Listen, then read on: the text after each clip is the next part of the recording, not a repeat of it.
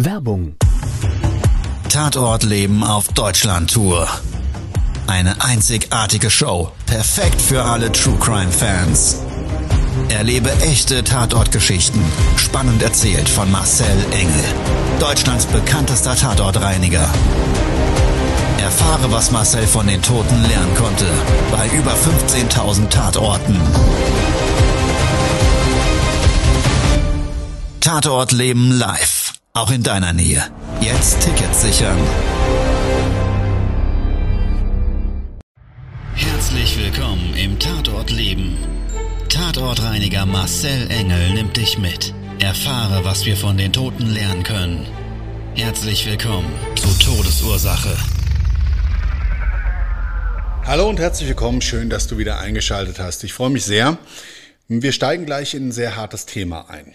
Gestern, Donnerstag, der 21.12.2023, gab es einen Amoklauf in Prag an der Universität dort. Mindestens 15 Tote sind zu verzeichnen, viele Schwerverletzte und aktueller Stand ist der, dass ein Amoktäter wohl einige Stunden zuvor seinen Vater erschossen, dann zur Universität gefahren ist, an der er selber auch studierte und ja mit schweren Waffen dort Menschen hingerichtet hat. Weiterhin wird vermutet, dass eine Woche zuvor ähm, zwei Menschen, ein Vater und ein Baby, auch getötet wurden, vielleicht diesem Attentäter auch diese Tat zuzuordnen ist.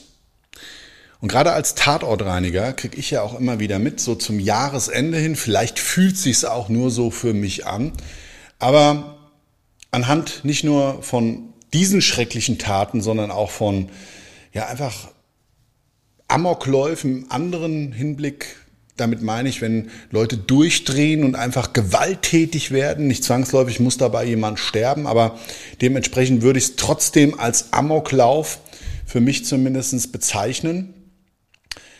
Ähm, und wir dann gerufen werden, weil dort eben viel Blut unter anderem dann auch trotzdem eine Rolle spielt, weil der Täter sich verletzt und oder aber auch es Opfer gibt, ja, dann stelle ich immer zumindest für mich so fest, Jahresende und alles, was sich für mich gefühlt daraus ergibt, ist so der Multiplikator, wo du dachtest, ach du meine Güte, drehen denn jetzt alle Leute gerade durch?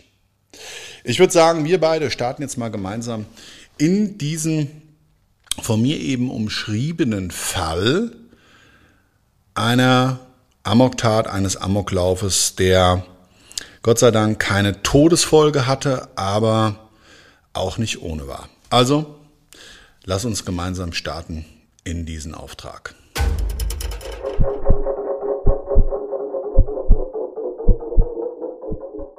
Die Vorweihnachtszeit, ich nenne es ja auch immer wieder Konsumparty. Ja, die Leute, die schenken, die sind oftmals gestresst. Ich meine, gut, wir wissen ja nur 364 Tage vorher, dass der 24.12.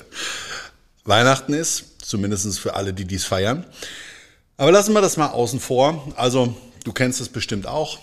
Es kann dann schon auch mal stressig werden. Im Übrigen gehöre ich auch dazu. Wir feiern Weihnachten und ja, ich kaufe immer just in sequence so in letzter Sekunde eigentlich die Geschenke und bin davon aber mittlerweile nicht mehr gestresst. Ich weiß einfach, bei mir ist das so, dann ist das auch okay und ich habe bis jetzt immer irgendwie für meine Liebsten zumindest etwas gefunden und ein kleines Lächeln und ein Strahlen in die Augen gezaubert. So, und das ist aber vielleicht auch gerade der Grund, warum viele Menschen in dieser Zeit eben gestresst sind. Ja, jeder möchte dem Beschenkten vielleicht auch eine Riesenfreude machen. Für alle, die nicht schenken, die denken sich nur, spinnen jetzt alle. Ja, also es ist ja einfach viel los, auch in den Innenstädten und so weiter. Du wirst das alles kennen. Und in Einkaufszentren und ja, es gibt halt auch so typische innenstädtische Einkaufspassagen. Und genau da war mein Auftrag. Mein Auftraggeber, der hat mich gewarnt.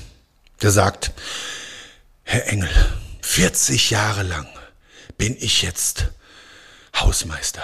Sowas habe ich noch nie gesehen. Ich habe ja schon einiges erlebt, aber sowas habe ich noch nicht gesehen. Wie schrecklich.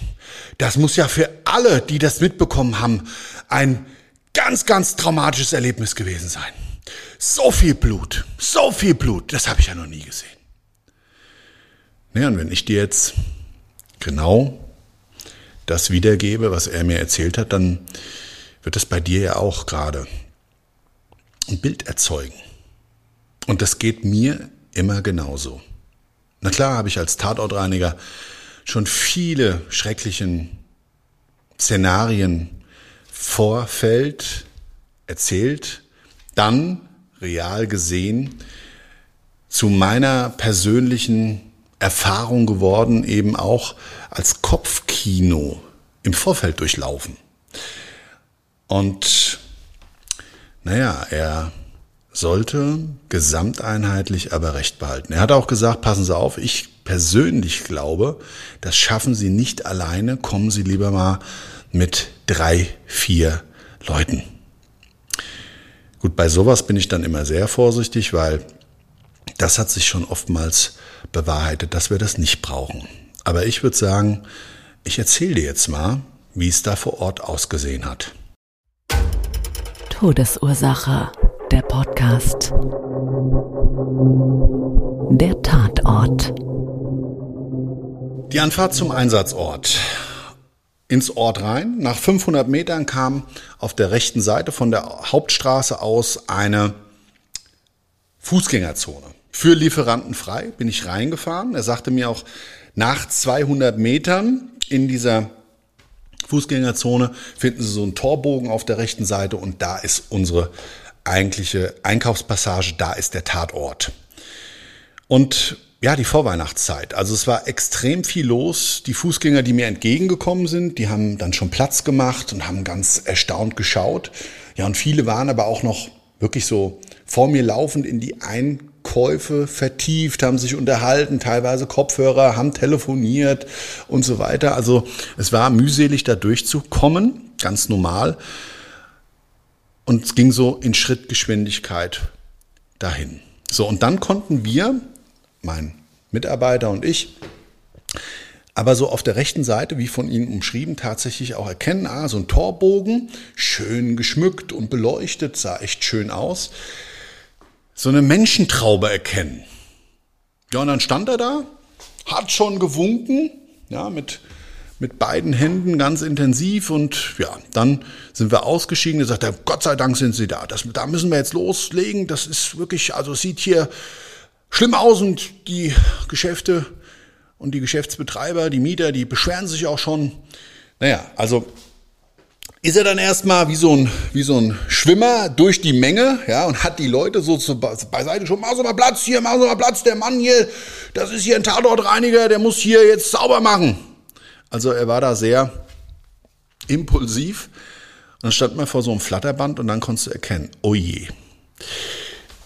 Ein glatter Boden, riesengroße, Quadratmeter große Steinfliesen haben dann zu dieser Passage geführt, links und rechts überall Geschäfte.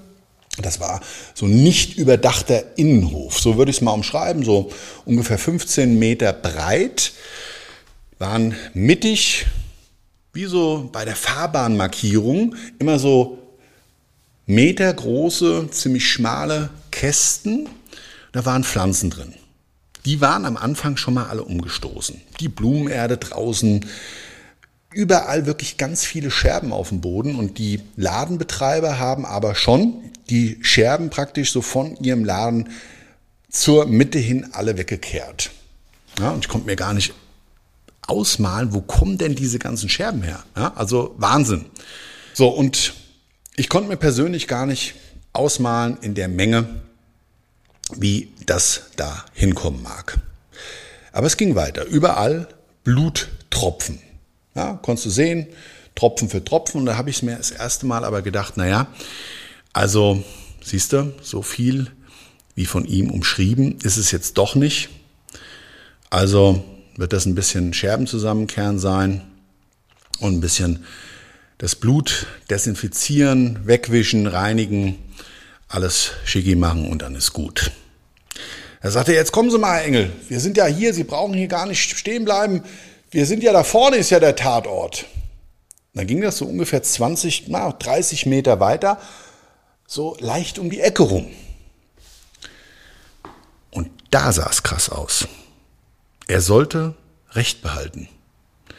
Sowas hatte ich in der Form auch noch nicht gesehen. Also diese Steinfliesen, diese hellen, die waren wirklich alle drei Meter mit einer halben Quadratmeter bis Quadratmeter großen Blutlache versehen. Du konntest erkennen, überall von diesen großen Blutlachen ausgehend waren Schuhprofile zu erkennen. Und zwar ganz viele unterschiedliche. Und das war so krass, weil dieser Durchgang, dieser Passage, das waren, keine Ahnung, ein paar hundert Quadratmeter gefühlte Fläche, alles kontaminiert. Also wirklich überall konntest du irgendwie mal mehr, mal weniger noch kleine Blutabdrücke durch diese Schuhprofile erkennen. Also irgendjemand ist dann durch diese Blutlagen da durchgelatscht. Und wie gesagt, ganz viele unterschiedliche Profile.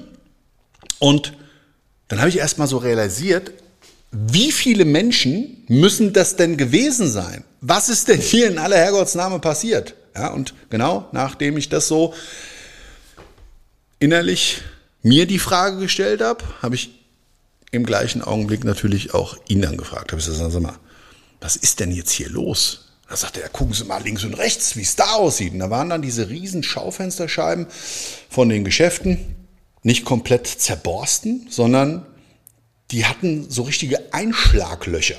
Du konntest dann also erkennen, die waren zwar gerissen und so weiter und haben dann da so einen, so einen Spider-Man-Look hinterlassen, ja, aber teilweise auch richtig mit Löchern drin.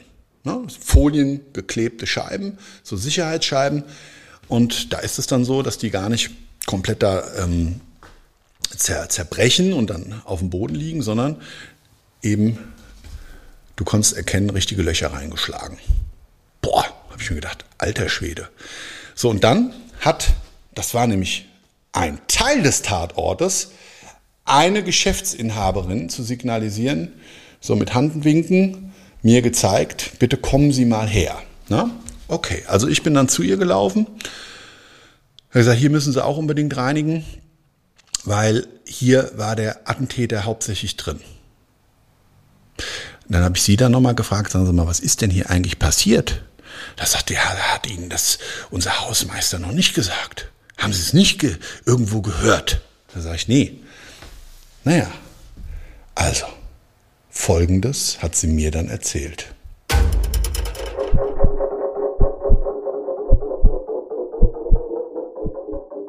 Sie hat dann wirklich sachlich ruhig, mit schlurzender Stimme, traumatisiert, aber ganz klar und deutlich erzählt, was sie gesehen hat. Also heute Morgen, wissen Sie, wir haben ja immer mal hier viele junge Leute, es gibt hier ein Fastfood-Restaurant in der Nähe, die sich hier treffen. Dann hören sie Musik, Manchmal ist es auch ein bisschen lauter und wenn man normalerweise mit denen redet, dann beruhigt sich das auch wieder. Naja, wir mussten auch schon mal die Polizei rufen. Und heute Morgen gab es auf einmal eine Schreierei.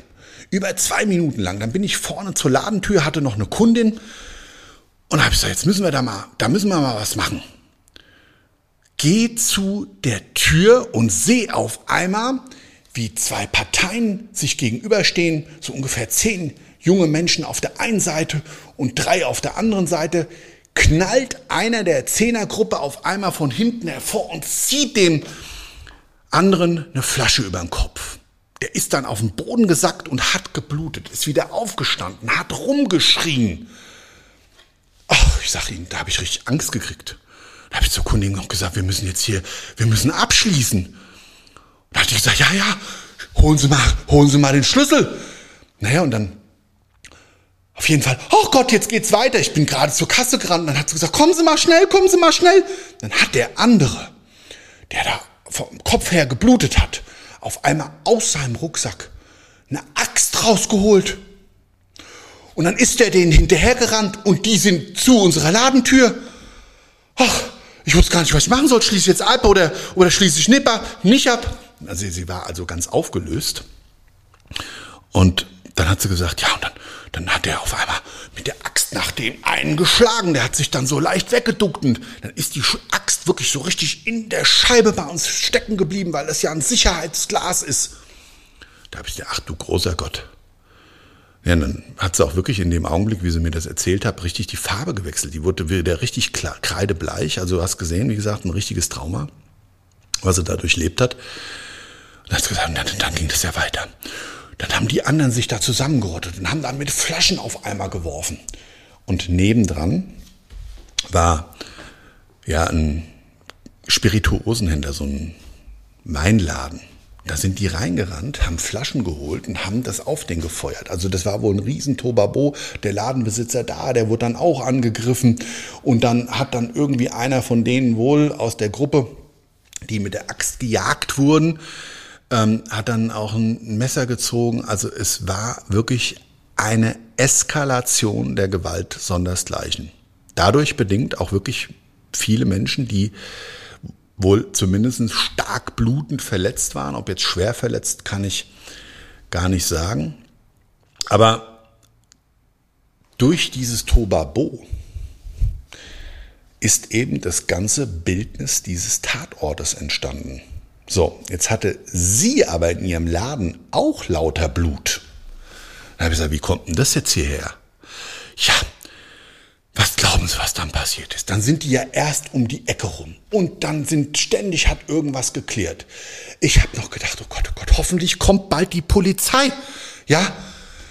Und naja, dann habe ich gesagt, wie ging es dann weiter? Ja, na, auf einmal kam der mit der Axt zurück und wurde dann gejagt. Und dann ist er bei mir in den Laden rein. Oh Gott, oh Gott, hab ich, ich, ich habe gedacht, ich muss sterben. Und da habe ich mir noch gedacht, die arme Frau. Jetzt stell dir doch mal vor, du kriegst dieses Szenario mit. Kannst dann abschließen oder kannst halt nicht abschließen. Und bist hin und her gerissen, kriegst das alles mit. Dann verlagert sich diese ganze Gewalt in diese Einkaufspassage auf einmal um die Ecke rum, du siehst nichts mehr, du hörst nur noch Schreierei und, und, und, und äh, Geklirre und so weiter. Traust dich vor lauter Angst nicht aus dem Laden raus. Rufst vielleicht wieder bei der Polizei und so weiter. Ich kann dir gar nicht sagen, das hat sie mir dann alles nicht mehr so erzählen können, aber so könnte sich das ja abgespielt haben. Ne? Und dann darf sie dir so vorstellen, und das hat sie mir aber eben schon noch ziemlich genau erklärt.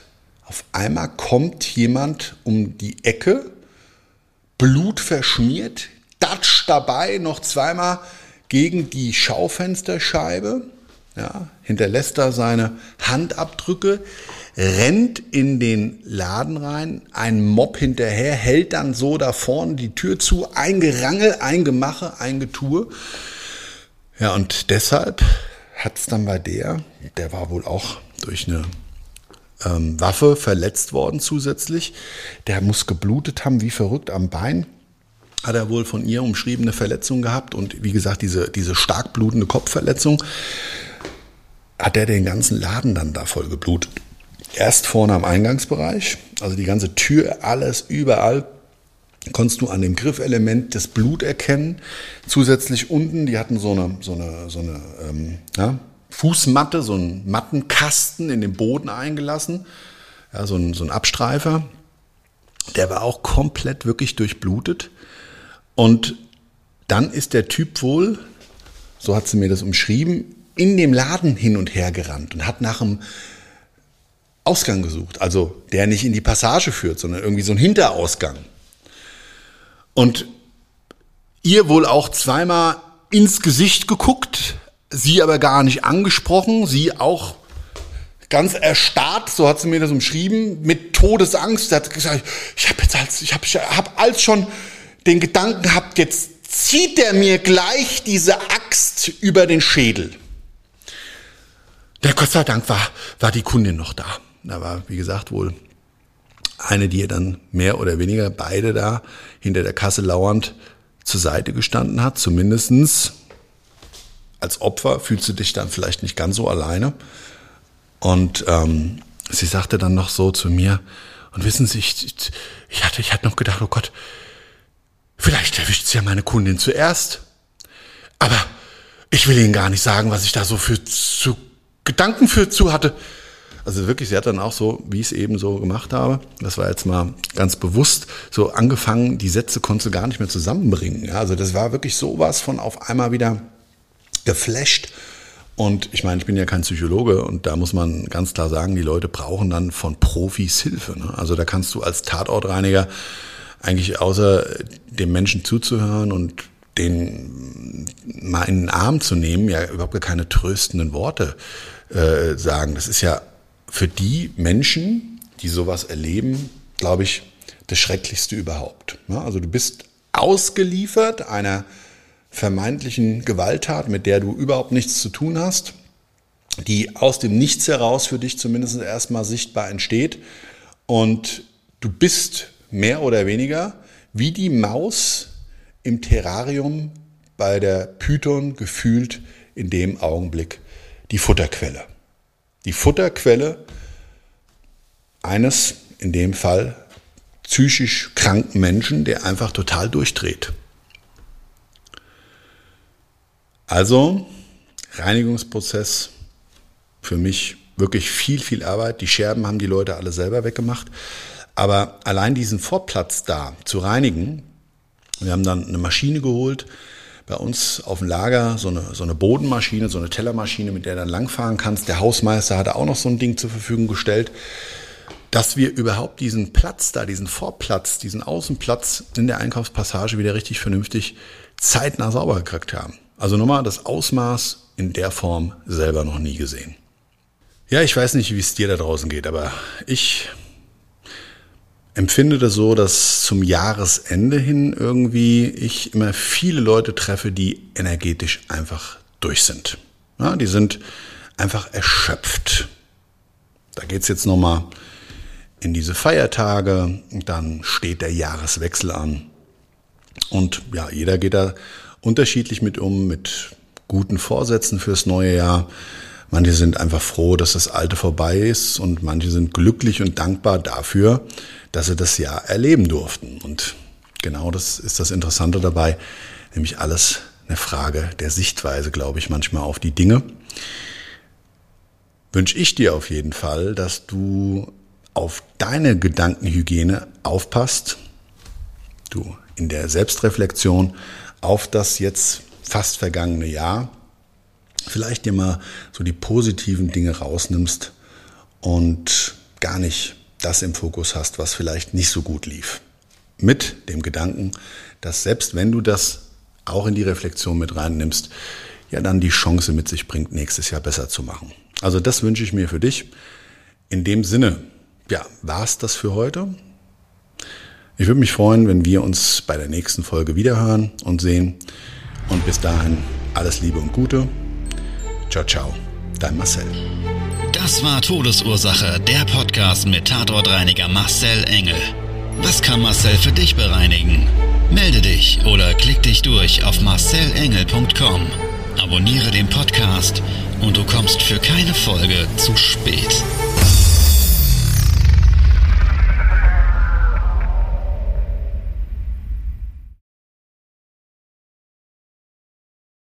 Mobbing findet überall statt. In der Schule, am Arbeitsplatz, innerhalb der Familie und im Internet. Erfahren Sie in dem Kompaktbuch Ausgemobbt, wie Sie sich gegen Mobbing wehren und künftig vermeiden, zum Mobbing-Opfer zu werden.